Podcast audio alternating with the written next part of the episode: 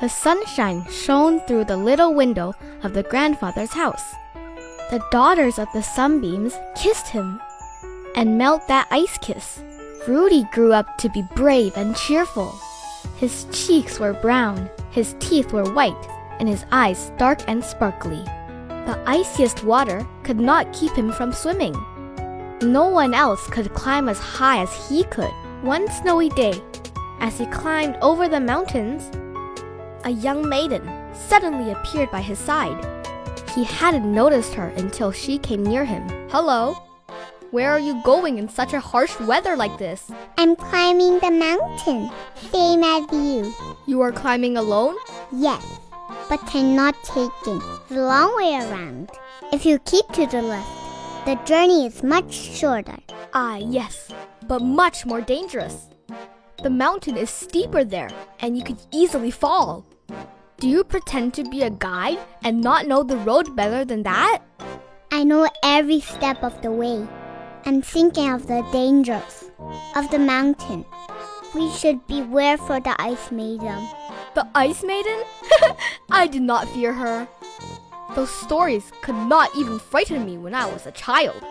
I will not be tricked by her as a man. It became dark and began snowing. The whiteness dazzled the eyes. Rudy and the maiden kept climbing. Give me your hand. I will help you. You? Help me?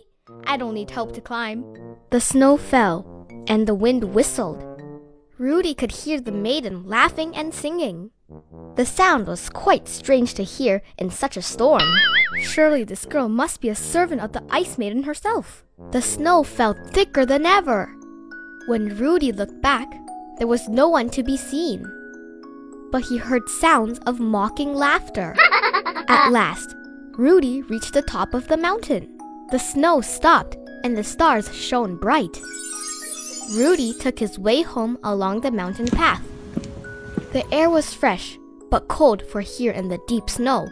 Suddenly, Rudy found himself at the edge of a steep rock. It began to rain and he felt sick. He was so tired and thirsty. He got a fever and he was shivering. Just then, he saw a doorway to a small house. In the doorway, the young maiden stood. How did you get here?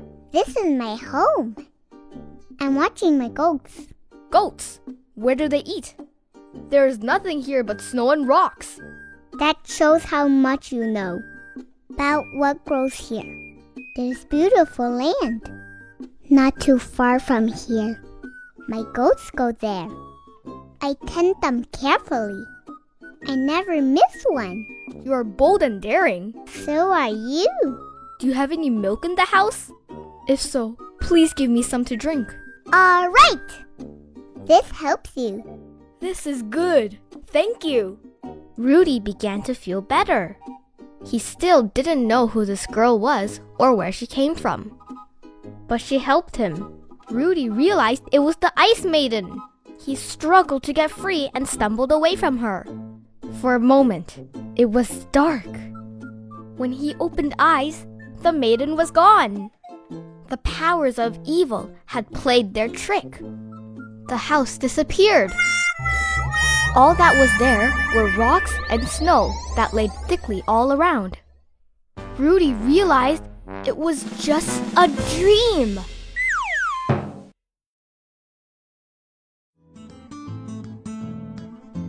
Like, the story? Come back tomorrow.